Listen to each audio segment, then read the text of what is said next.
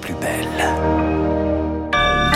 Soyez les bienvenus si vous nous rejoignez sur l'antenne de Radio Classique. Nous sommes le lundi 23 janvier et il est 7h30. La matinale de Radio Classique avec Renaud Blanc. Et le journal essentiel présenté par Charles Bonner. Bonjour Charles. Bonjour Renaud, bonjour à tous. À la une ce matin, les milices privées engagées en Ukraine. Leur présence était anecdotique au début du conflit. Elle est désormais de plus en plus évidente. La plus connue d'entre elles, la milice Wagner, désormais considérée par les États-Unis comme organisation criminelle, engagée dans le conflit au point de revendiquer en son nom propre la prise de Soledad et Valez. À peine 400 au début du conflit, on compte désormais plus de 50 000 membres de Wagner en Ukraine, des mercenaires déployés pour faire la sale besogne, résume Ulrich Bouna, analyste géopolitique. On peut les utiliser un petit peu comme de la chair à canon sur des missions extrêmement périlleuses, avec des vagues successives d'assaut par petits groupes, mais finalement, la perte des miliciens Wagner n'a aucune répercussion politique, vu que la vie de ces personnes n'a pas trop de valeur. Théoriquement interdites en Russie, où elles n'ont pas d'existence légale, les armées privées se sont peu à peu rendues indispensables au Kremlin, détaille Vincent Touré, spécialiste de la pensée militaire russe. Avant euh, l'invasion, ils ont essayé d'atteindre à peu près 470 000 soldats euh, professionnels. Ils n'ont jamais réussi. Wagner permet d'avoir un réservoir avec de l'expérience, rapidement mobilisable, financièrement autonome. Il a peut-être moins de moyens que l'armée régulière, mais ceux-ci sont beaucoup mieux maîtrisés. Une meilleure efficacité que ne manque pas de faire valoir Evgeny Prigogine, le patron de Wagner, engagé dans un bras de fer politique avec Sergei Shoigu, le ministre de la Défense russe. Carole Grimaud est spécialiste de la géopolitique russe. Chaque groupe essaye de tirer à soi la réussite de certaines opérations, mais ce qui est aussi une guerre de vision des choses pour pouvoir mieux se positionner dans les couloirs du Kremlin. Car Evgeny Prigogine chercherait à se placer pour l'après-Poutine. L'homme d'affaires s'apprête à lancer son propre parti politique à la ligne ultra-conservatrice. Des milices qui recrutent en prison, mais aussi à l'étranger, au point de provoquer la colère du président serbe, pourtant allié de la Russie après la diffusion d'annonces de recrutement à la télévision. La milice Wagner est également présente en, en Afrique avec une politique ouvertement anti-française. La junte militaire au Burkina Faso demande à la France le retrait de ses troupes dans un délai d'un mois. Emmanuel Macron demande des clarifications alors que les troupes ont déjà quitté le Mali. Mais de là à parler d'un échec de la France au Sahel, non, répond le géographe Christian Bouquet quand une force d'intervention se retire d'un pays sans avoir gagné la guerre, on peut mettre le mot d'échec sur ce résultat. Dans la réalité, les forces françaises sont encore là, même si elles ne s'appellent plus Barkhane, et elles sont en repli sur le Niger, et elles continuent à veiller notamment sur les interceptions, sur les écoutes, c'est-à-dire sur la cyberguerre, et il y a peut-être un moment où le vent tournera. On s'apercevra que s'allier avec Wagner n'avait pas d'avenir, et que finalement l'ancien allié, l'allié traditionnel, même si c'était l'ancien colonisateur, avait quand même des atouts pour remporter la guerre contre les djihadistes. Christian Bouquet interrogé par Julie Droit. Charles, le gouvernement espère toujours, et on revient en France, espère toujours convaincre sur sa réforme des retraites. Le texte est présenté aujourd'hui en Conseil des ministres. Le texte provoque Roger, on l'observe dans les sondages, manifestations, la prochaine mardi 31. Pourtant, le gouvernement vante des avancées, comme la retraite à 1200 euros brut étendue aux retraités actuels et la validation de trimestres pour les proches aidants, ceux qui mettent entre parenthèses leur vie professionnelle. C'est le reportage des Eric Kioche dans les Hauts-de-Seine.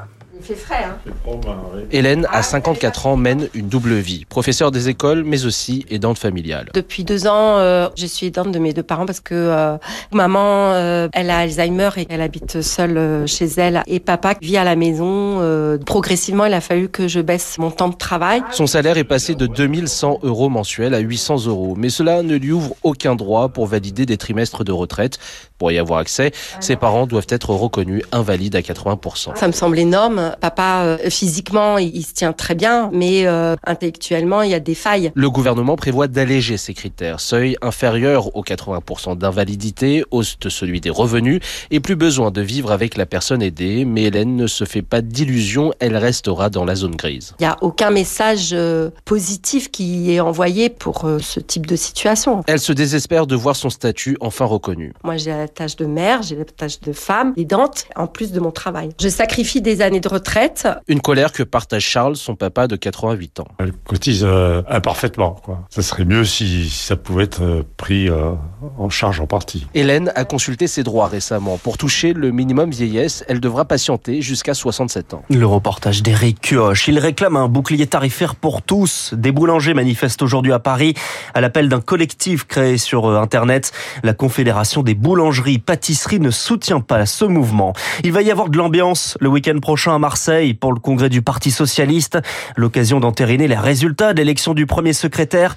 La victoire d'Olivier Faure confirmée mais contestée par son opposant, le maire de Rouen, Nicolas Meyer-Rossignol, qui parle de pratiques frauduleuses. Pratiquement 7h35 sur Radio Classique. Charles, la France et l'Allemagne promettent un soutien aussi long que nécessaire à l'Ukraine. Un soutien en temporisant sur la livraison de chars. La France n'exclut pas de livrer des Leclerc, mais sans donner son feu vert.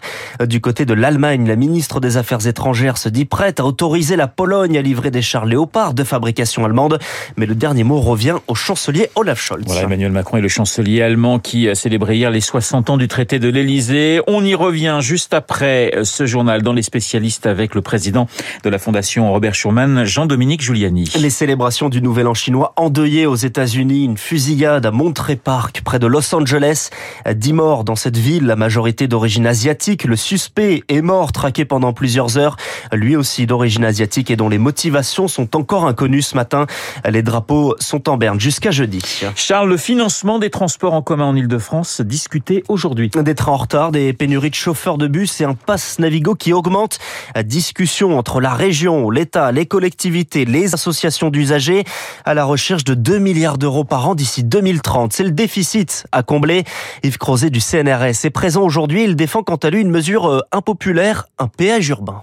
À long terme, ça serait quand même mieux de réfléchir à une logique qui dit la mobilité paye la mobilité, comme l'eau paye l'eau et les déchets payent les déchets. Donc si on regarde ce qui s'est passé à, Londres, ce qui s'est passé à Stockholm, ce qui se passe maintenant à New York, euh, à Oslo, c'est qu'on a un péage urbain. À, à Oslo, à New York, les recettes du péage urbain payées par les voitures payent 20 à 30% des dépenses du transport collectif. 20% à Paris, c'est 2 milliards. Mais ça, c'est un sujet extrêmement brûlant. Ça. Si Madame Hidalgo ou Madame Pécresse dit ah ben on va faire un péage urbain, mais alors là vous allez euh, vous allez voir monter les oppositions. Hein. Yves Crozet jouant par Azaïs Perronin, la désillusion pour Caroline Garcia, la française numéro 4 mondiale éliminée en huitième de finale de l'Open de tennis d'Australie, battue en 2-7 par la polonaise Magdalinette. Elle était la dernière française en lice. La France qui brille donc toujours plus en sport collectif, en handball par exemple, déjà qualifiée pour les quarts de finale. La France vainqueur de l'Espagne Espagne 28-26 au mondial, un parcours sans faute. Rendez-vous mercredi contre l'Allemagne ou la Norvège qui s'affrontent aujourd'hui. Les Français peuvent rencontrer la Suède, championne d'Europe en titre en demi-finale. Et puis le football est le dernier des 16e de finale de Coupe de France ce soir entre le club amateur nordiste du pays de Cassel, budget de 150 000 euros par an contre le Paris Saint-Germain et ses moyens presque illimités. Coup d'envoi à 20h45. 150 000 euros par an, c'est quoi? C'est 5 heures de salaire de Kylian Mbappé à peu près. C'est à peu près ça.